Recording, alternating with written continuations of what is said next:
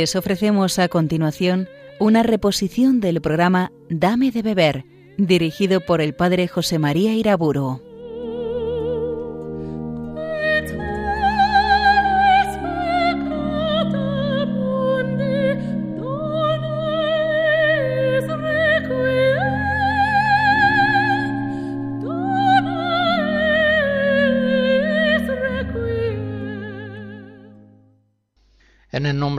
Padre, del Hijo y del Espíritu Santo.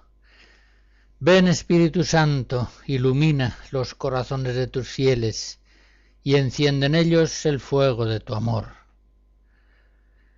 En la conferencia anterior hablaba del organismo sobrenatural del cristiano, la gracia, las virtudes, los dones del Espíritu Santo. Hoy voy a hablar especialmente de la virtud de la fe el justo vive de la fe, nos dice San Pablo en Romanos 1, pero lo leemos también en otros lugares de la Escritura, en la carta a los Gálatas, en Hebreos, en el profeta Habacuc, con fórmulas iguales o equivalentes. El justo vive de la fe. El concilio de Trento nos dice que la fe es el principio de la justificación la raíz de la salvación por la gracia de Cristo. Es siempre la fe. Nosotros edificamos día a día nuestra vida cristiana sobre la roca de la fe, la fe que recibe la palabra divina en la mente y en el corazón, admite la palabra de Dios y en cierto modo podemos decir la encarna en nuestras vidas.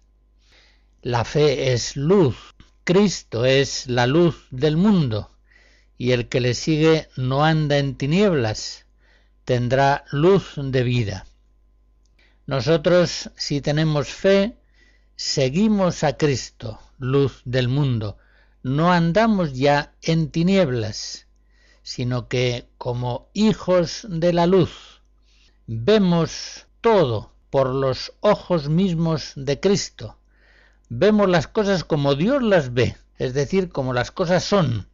Las cosas no son como las vemos nosotros, las cosas son como las ve Dios. Y la fe nos da esa participación maravillosa, sobrenatural, en la sabiduría divina. En Isaías 54 leemos que los pensamientos y los caminos de Dios son muy diferentes de los pensamientos y caminos de los hombres, distan tanto como el cielo y la tierra. Pues bien, la fe nos hace asimilar en nuestra mente y en nuestro corazón los pensamientos y los caminos de Dios. Por la fe nos hacemos discípulos de Cristo. Tomamos a Cristo por Maestro y siendo Él la palabra del Padre, el Verbo encarnado, eso significa que por la fe nos dejamos enseñar por Dios. Por la fe recibimos el Espíritu Santo, a quien Jesús le da el nombre el Espíritu de la verdad. Él os conducirá hacia la verdad completa. En la primera carta a los Corintios, en el capítulo segundo, San Pablo nos dice que las cosas de Dios solamente las entiende el Espíritu de Dios y que las cosas de Dios y de su Cristo para aquel que no ha recibido el Espíritu Santo son locuras, son escándalo, absurdos.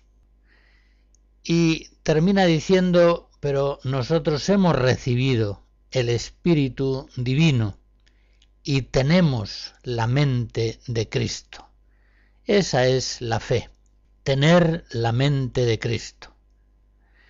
Y el justo vive de la fe, vive desengañado de tantos engaños que padecen los hombres que están bajo el influjo del padre de la mentira.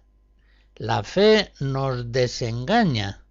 Ya no somos hijos de las tinieblas, somos hijos de la luz. El Padre nos ha hecho pasar por la fe de las tinieblas a la luz admirable del reino del Hijo de su amor. Ahora ya a la luz de la fe discernimos con toda prontitud y facilidad en el mundo lo que es verdad y lo que es mentira. No caemos en los engaños en que caen tantos otros sujetos al influjo del maligno que entran por el camino ancho que lleva a la perdición y a la muerte. En este sentido ya se comprende que la fe es un don fundamental, don primero, el don del Espíritu de la verdad. De él proceden todos los dones. En la fe se apoya la esperanza. Tenemos esperanza porque tenemos fe. En la medida en que tenemos fe, se sostiene la esperanza en medio a veces de tantas dificultades. Es la fe la que sostiene la caridad, también puesta a prueba tantas veces. En la fe se apoya nuestra paciencia. Es la fe la que motiva en nosotros una paciencia interminable. La fe es la que causa nuestra alegría y nos llena del gozo de la esperanza. La fe hace posible en nosotros la capacidad de cruz, la abnegación. Le vemos la gracia a la cruz, porque tenemos fe, a la luz de la fe. Es la fe la que sostiene el amor fiel y perseverante de los esposos es la fe la que da perseverancia a los contemplativos en sus monasterios, manteniéndose día a día en un encierro perpetuo. Es la fe la que les hace comprender el valor de sus vidas, ofrendadas oscuramente, a oscuras del mundo, para la gloria de Dios y la salvación de los hombres. Es la fe la que sostiene la entrega diaria de los buenos pastores que se entregan al cuidado sacerdotal de sus fieles. Es la fe la que a los enfermos les hace mantenerse en buen ánimo, en conformidad con la voluntad divina. Es la fe la que comunica a los misioneros ese impulso heroico que les lleva a iluminar aquellos pueblos que están todavía sin conocer a Jesucristo, en penumbra o en tinieblas de muerte. Ya se ve cuando contemplamos el ser humano que está llamado a la fe, está llamado al conocimiento sobrenatural de Dios por la revelación. Podríamos decir, si vale el ejemplo, que el hombre viene a ser como un cirio, como una vela. No hace falta eh, ser muy experto para, viendo una vela, entender que está pensada y construida para ser encendida. Una vela solamente cuando es encendida llega a la plenitud de su ser, de su condición natural. Así también los hombres están construidos, están pensados por Dios para ser encendidos en la llama de la fe, para que la llama de la fe arda perpetuamente en el altar de sus corazones, iluminando sus vidas. Sí, ciertamente, el justo vive de la fe, y cuando la fe vacila, toda nuestra vida se tambalea, y si perdemos la fe, ya nuestra vida no está construida sobre roca, sino sobre arena, y cuando viene la tormenta nos venimos abajo. La casa espiritual de nuestra vida se derrumba. La fe era su fundamento y al haberla perdido se derrumba nuestra vida. El justo vive de la fe. Crecer espiritualmente es ir asimilando más y más todo lo que la fe nos dice por la revelación de Jesucristo.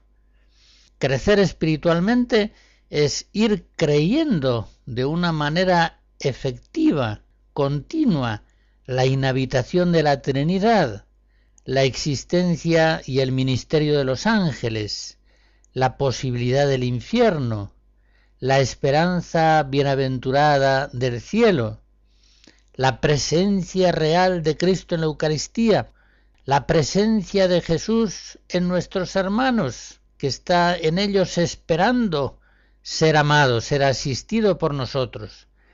Es la fe la que nos muestra el horror del pecado, las maravillas de la oración, pero ¿de qué nos vale la fe en todas estas realidades invisibles, maravillosas, si no la recordamos? Si es una fe que está como archivada, no está viva en nosotros, no está operante, no ilumina tantos aspectos del mundo de la gracia. Vuelvo a los ejemplos que acabo de poner.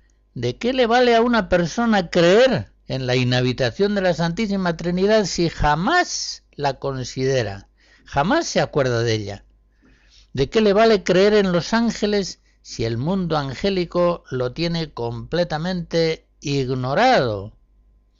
No es que haya negado la fe en la Santísima Trinidad o en la existencia de los ángeles, lo que ocurre sencillamente es que es un cristiano que no ha asimilado por la gracia de Dios estas realidades maravillosas y por eso no las vive.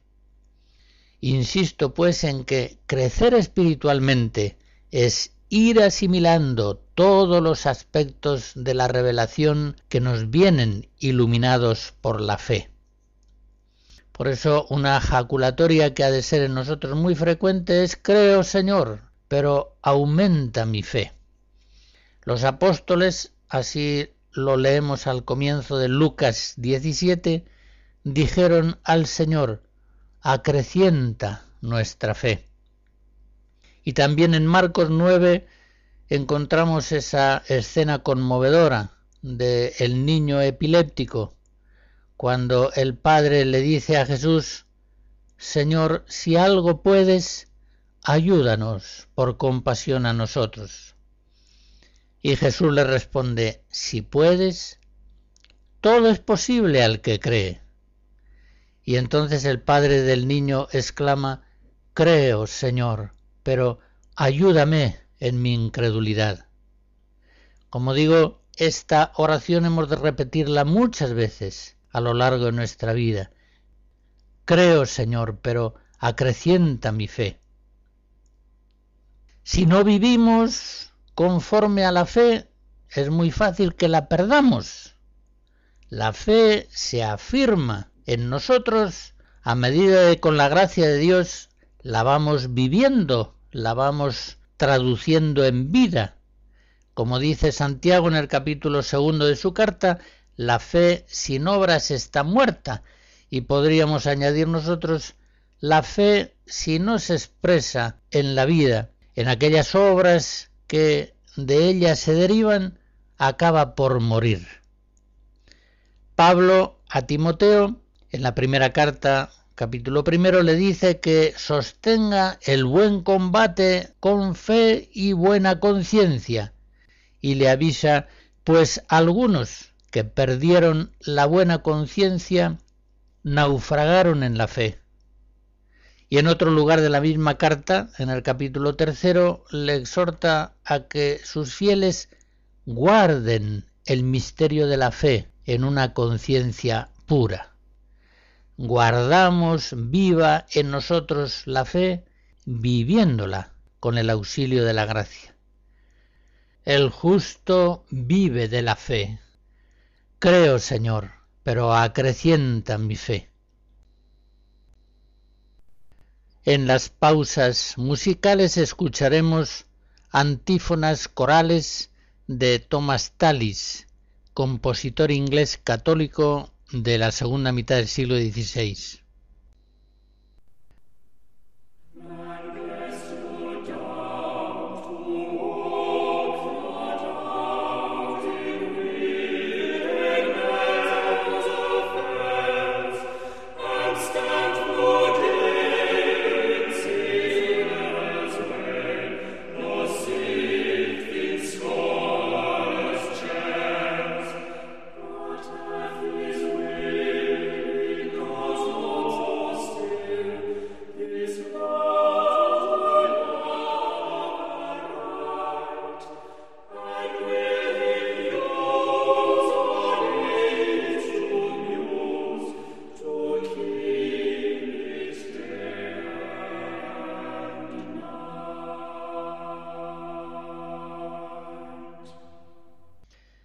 Consideremos con un poco más de rigor y de precisión teológica lo que es la virtud de la fe.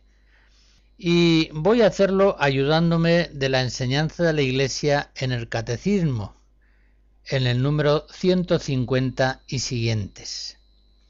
Parafraseo los textos del Catecismo. La Iglesia nos dice que ante todo la fe es una adhesión personal del hombre a Dios y al mismo tiempo es el asentimiento libre a toda la verdad que Dios nos ha revelado y nos ha revelado muy especialmente por Jesucristo. Por eso para el cristiano creer en Dios es creer en aquel que Él ha enviado, creer en Jesucristo, su Hijo amado. Eso es la fe. Dios Padre nos ha dicho que escuchemos a su Hijo. Este es mi Hijo amado, escuchadle.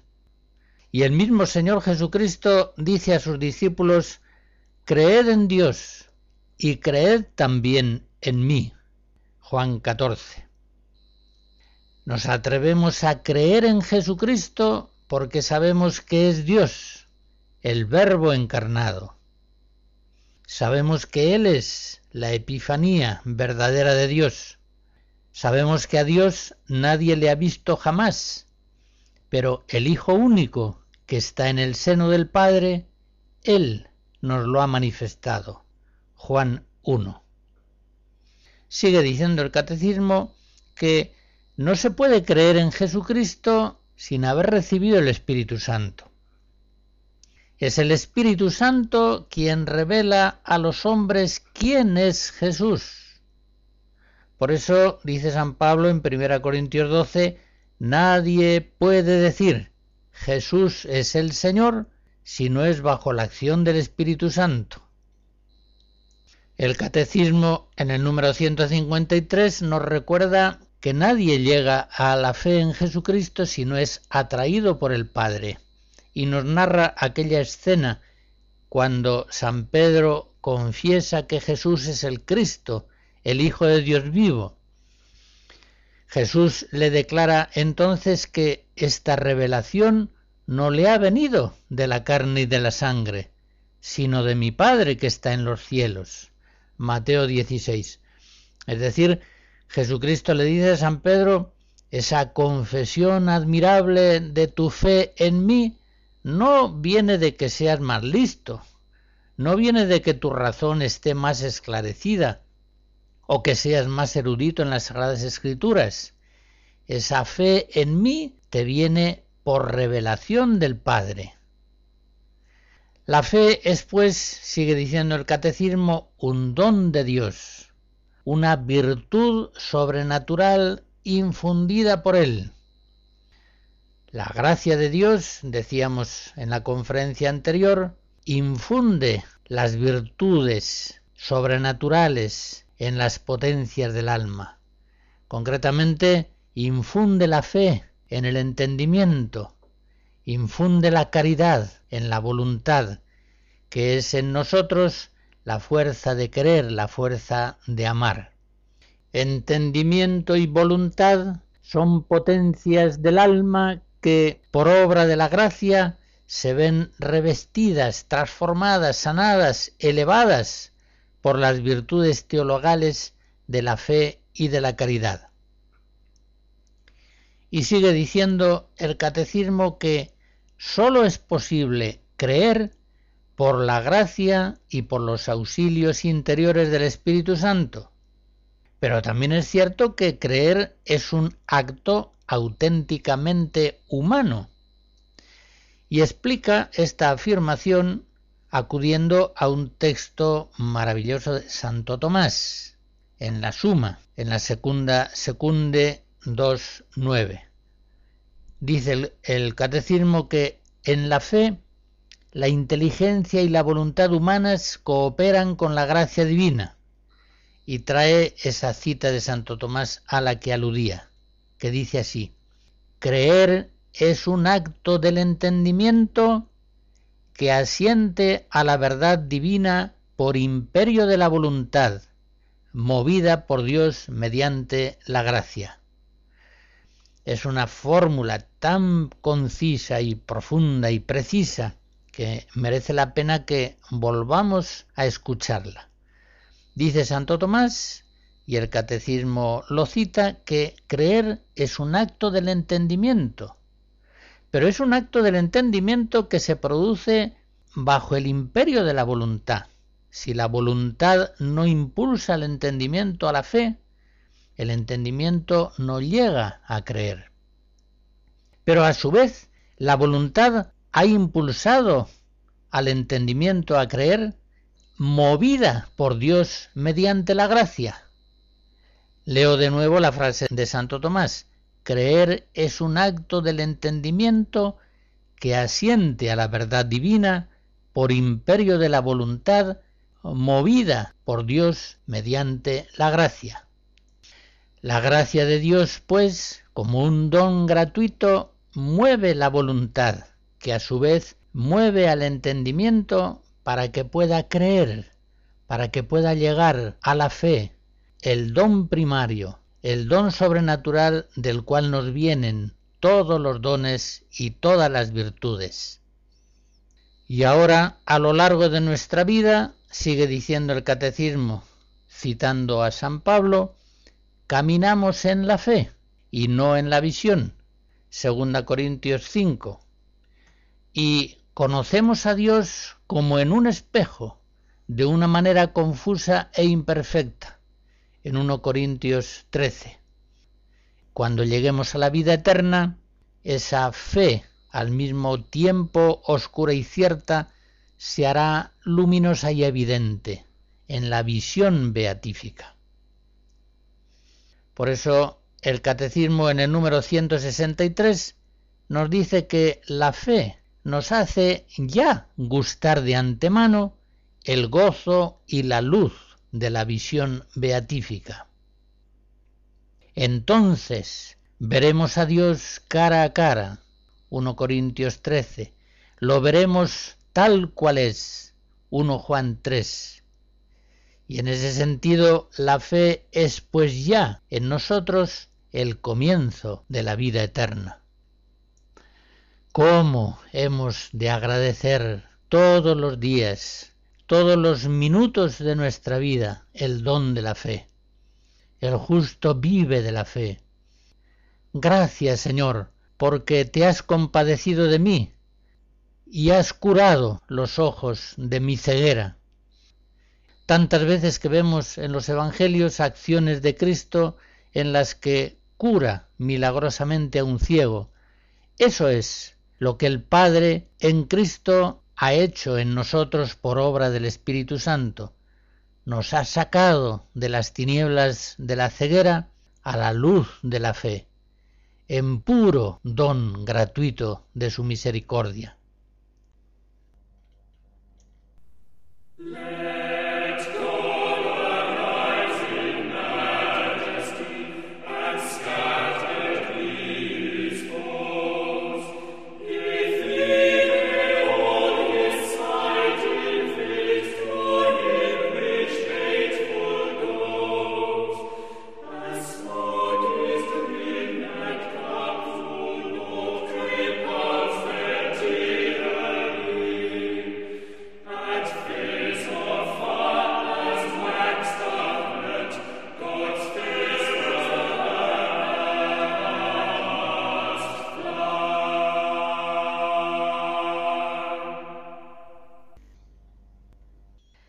La fe es la conversión primera del hombre a Dios.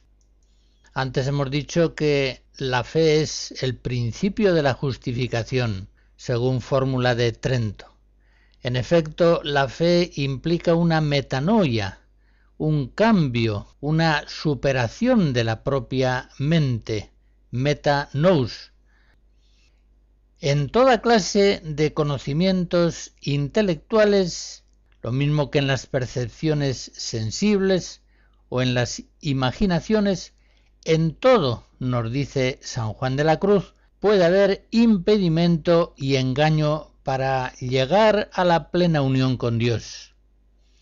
Sencillamente, si el hombre se mantiene apegado a sus pensamientos y caminos, no puede abrirse a la revelación de los pensamientos y caminos de Dios por la fe. Se verá trabado en su camino hacia la unión con Dios.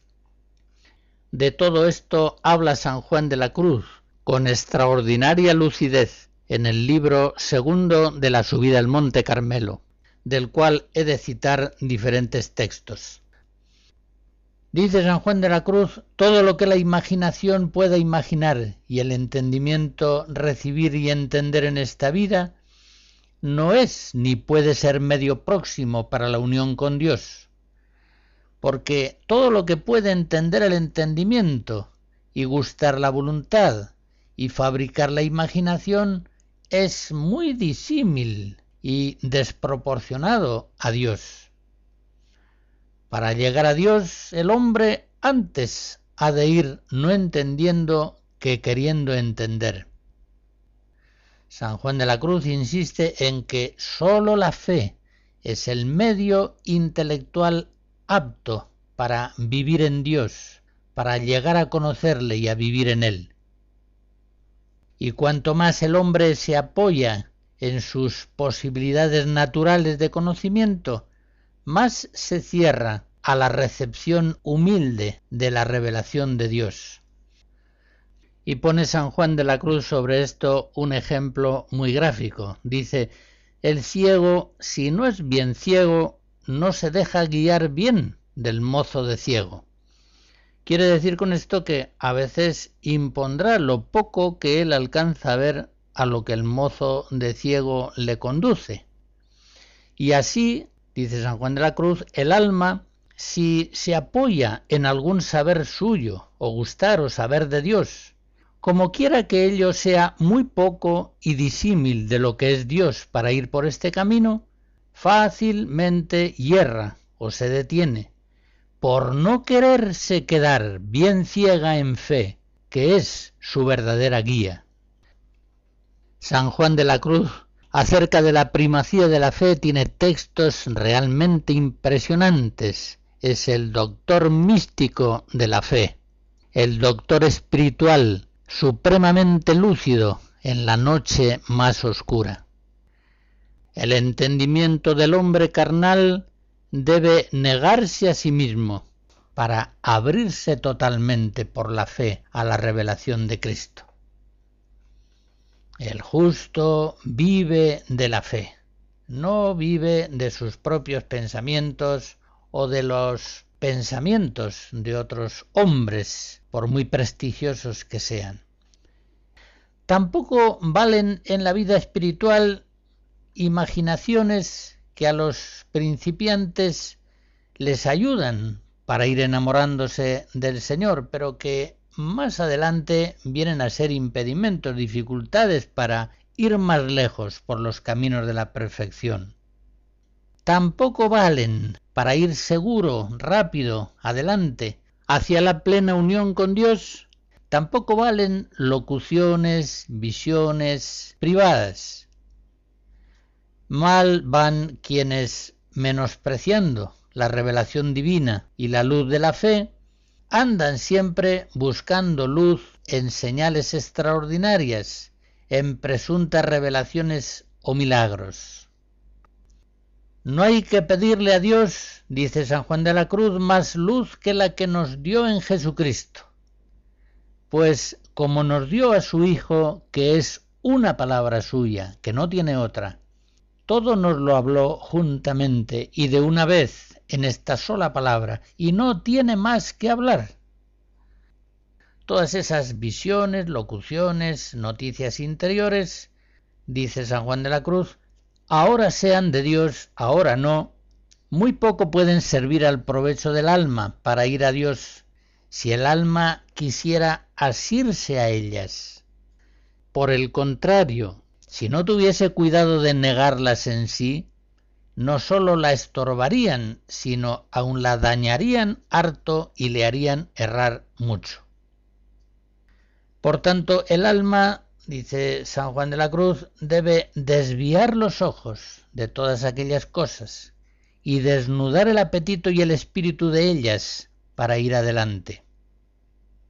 Dice que respecto a esas locuciones, visiones, etcétera, presuntas que el hombre recibe de Dios de un modo extraordinario, ha de haberse el alma puramente negativa en ellas, para ir adelante por el medio próximo que es la fe. No ha de hacer archivo ni tesoro el alma de esas presuntas locuciones o visiones, ni ha de querer arrimarse a ellas, porque sería estarse con aquellas formas, imágenes y personajes que acerca del interior residen embarazada, y no iría por negación de todas las cosas a Dios. Podría alguien poner en duda la prudencia de estos consejos diciendo, bueno, entonces ciertas revelaciones privadas que Dios comunica a un cristiano quedarían sin resultado alguno si éste las apartase de su mente y no quisiera hacer archivo de ellas.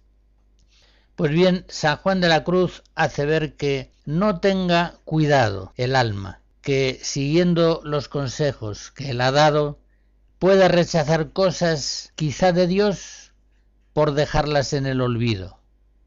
Y dice, pues de estas cosas que pasivamente se dan al alma, siempre se queda en ellas el efecto que Dios quiere, sin que el alma ponga su diligencia en ello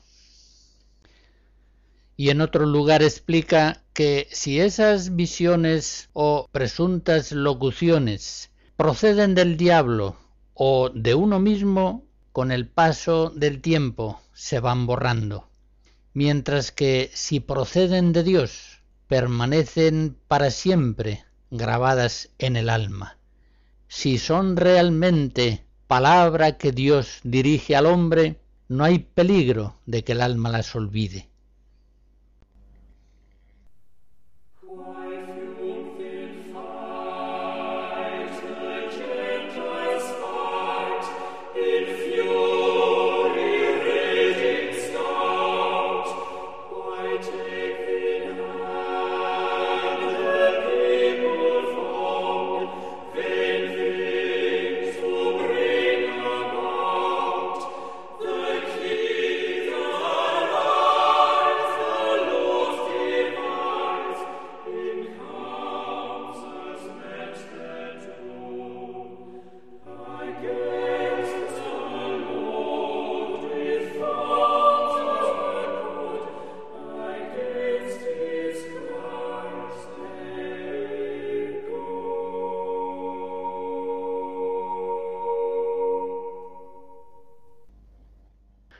Un momento afirmaba recordando la doctrina de San Juan de la Cruz que el justo debe apoyar su vida siempre en la roca de la fe, no en sus propios pensamientos y planes, por muy razonables que le parezcan, no en presuntas locuciones o visiones.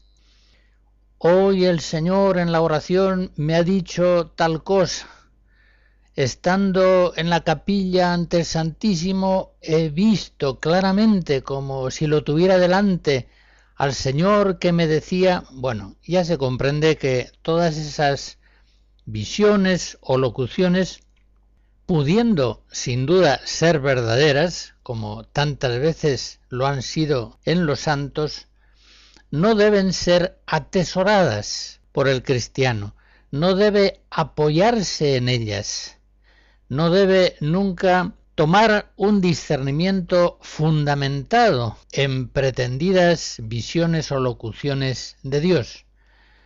Pueden ser del diablo o pueden simplemente ser cosas que uno se dice a sí mismo o que uno se imagina. Pues bien, el justo vive de la fe, en ella apoya toda su vida. Y añado que ha de prevalecer siempre lo que nos dice la fe a lo que nos dice el sentimiento. ¿Cuántas personas sufren en su vida espiritual grandes perturbaciones por dar demasiada importancia a lo que sienten? Una persona, por ejemplo, que nos viene diciendo, Padre, yo no tengo fe, no tengo amor, cuando voy a comulgar no siento nada. En la oración estoy ahí perdido, silencioso, aburrido, no se me ocurre ninguna idea, no tengo ningún sentimiento, esa oración mía no vale para nada. Bien, todas esas maneras de sentir pueden ser experimentadas en la conciencia del cristiano con una enorme fuerza. Pero lo que está diciendo en esas ocasiones el sentimiento es contrario a lo que dice la fe. Y no debe uno atenerse al sentimiento en las cosas de la vida espiritual, sino que debe atenerse siempre a lo que afirma la fe. Imagínense ustedes, por ejemplo, una persona con una tendencia depresiva que una y otra vez nos confiesa el Señor me ha abandonado. El Señor está ya muy lejos de mí. He perdido al amor de mi alma. He perdido todo lo que antes tenía en la oración, en la vida litúrgica, al rezar el rosario, al leer vidas de santos. Todo eso ahora no me dice nada, más aún siento oscuridad, frío, horror ante todas esas cosas yo creo que he perdido la fe, yo creo que Dios no me ama, etcétera, etcétera, etcétera. Pensamientos negros. Pensamientos que propiamente no son pensamientos, pues no proceden ni de la razón ni de la fe. Son sensaciones. Más que pensamientos, habría que llamarles pensaciones. Pues bien, la fe nos dice que el Señor nos ama inmensamente, que a pesar de nuestros pecados, por su propia bondad, nunca nos abandonará, que aunque nuestros padres nos abandonaran, Él nunca nos dejará. Eso es lo que nos dice la fe. Ahora bien, si el sentimiento, si lo que nosotros sentimos es lo contrario, que el Señor nos ha abandonado, ¿a qué prestaremos atención? ¿A lo que nos dice la fe o a lo que nos dice el sentimiento? Repito una vez más, y aún lo repetiré más veces, el justo vive de la fe. Tenemos que aprender a silenciar nuestros sentimientos, a no hacerles caso cuando se manifiestan en contra de lo que nos dice la fe. Los sentimientos van por donde pueden, unas veces están eufóricos, otras veces están deprimidos, hundidos en la más negra miseria, pero el cristiano no vive de los sentimientos en su vida espiritual. El cristiano ha de vivir de la fe.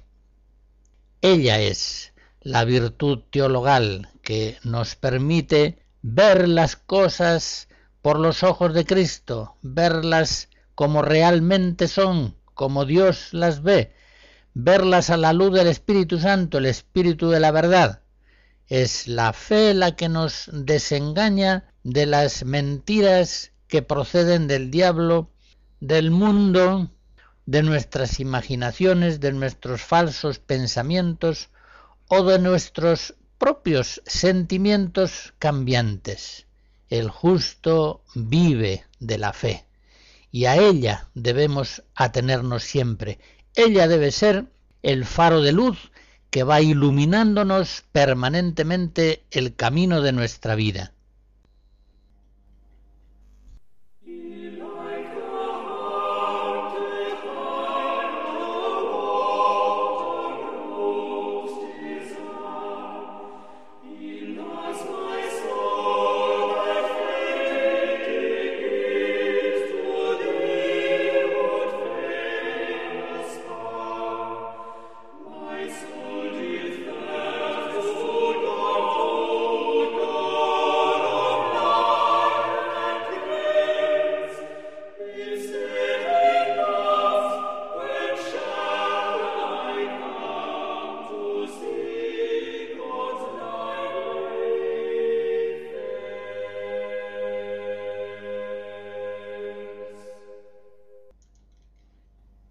Todos quisiéramos crecer más y más en la fe.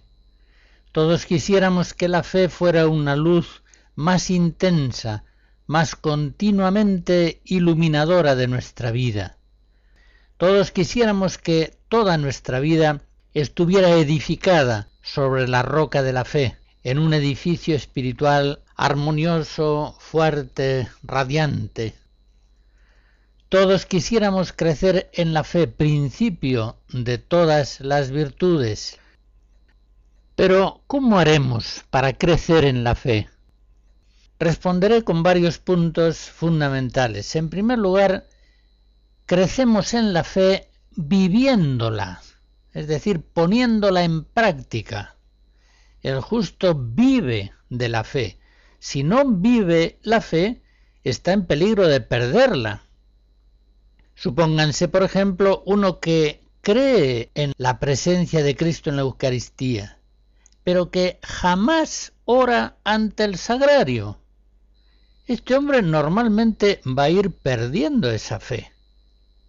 O supongan el caso de un cristiano que cree en el valor y la necesidad de la limosna, pero no la practica nunca o en dosis mínimas esta persona va perdiendo la fe en el valor evangélico de la limosna.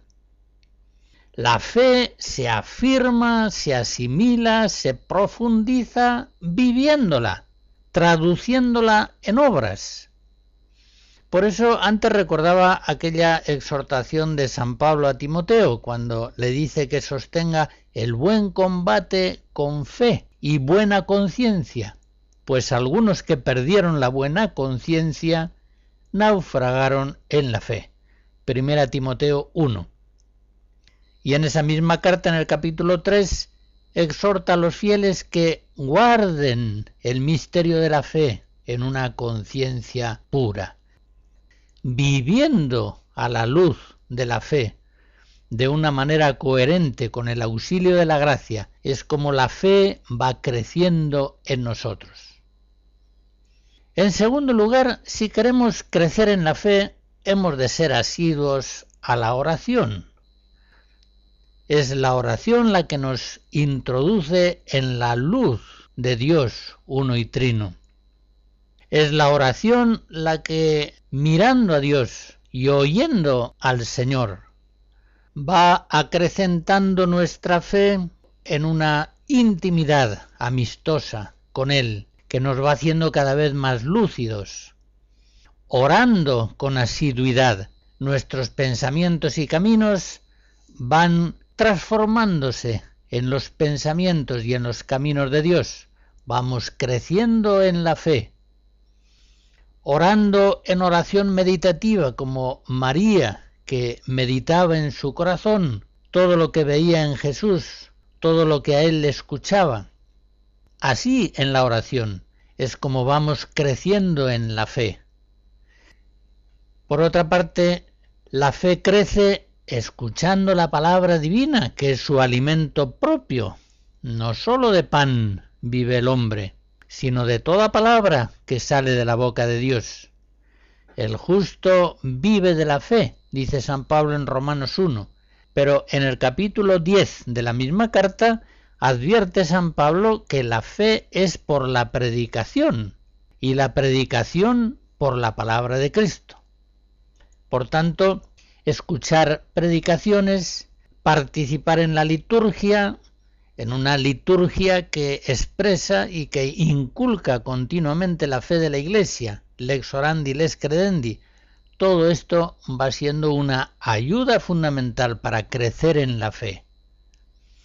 Por eso los cristianos que están alejados de la vida de la Iglesia, de la predicación, de las celebraciones litúrgicas, van perdiendo la fe inevitablemente.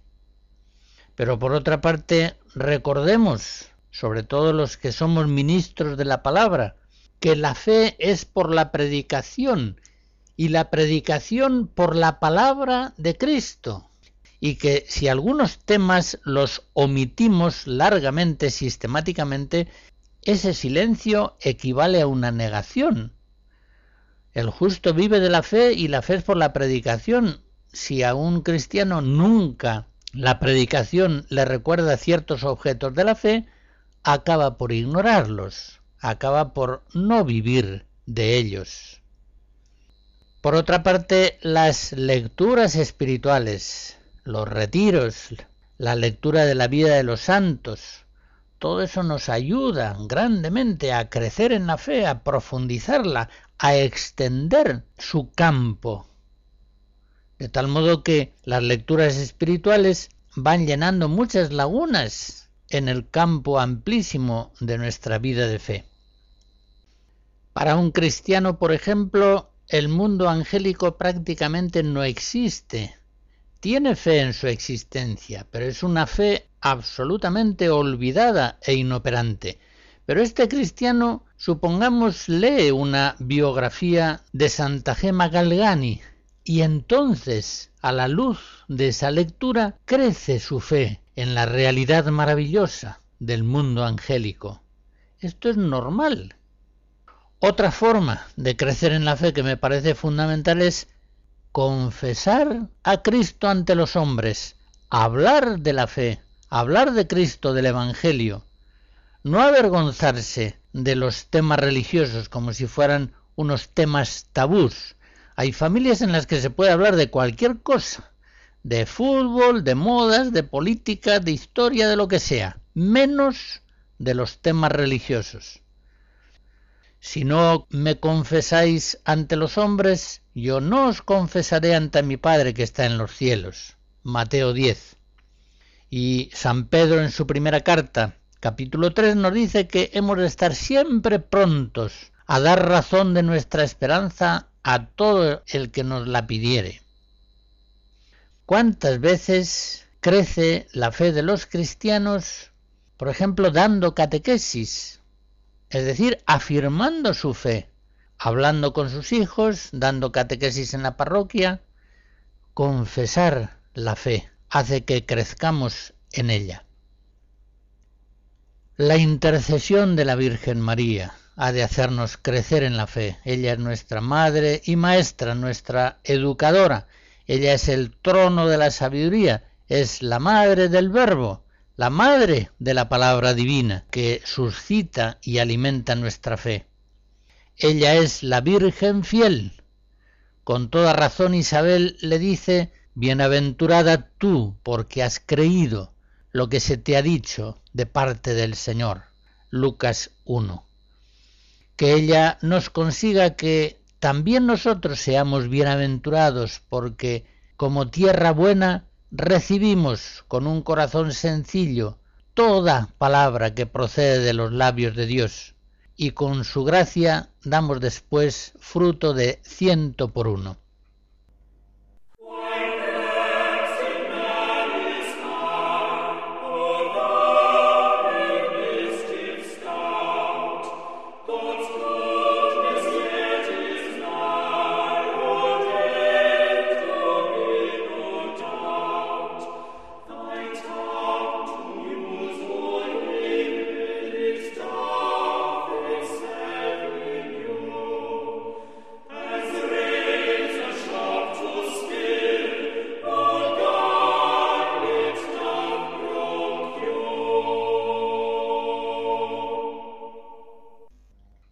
Termino diciendo, para crecer en la fe lo más importante es la oración y la oración de súplica, Señor, creo, pero aumenta mi fe. Aquello que le decían los apóstoles a Jesús, creemos, Señor, pero acrecienta nuestra fe. Solo tú puedes hacerlo. La bendición de Dios Todopoderoso, Padre, Hijo y Espíritu Santo, descienda sobre ustedes y les guarde siempre Amen.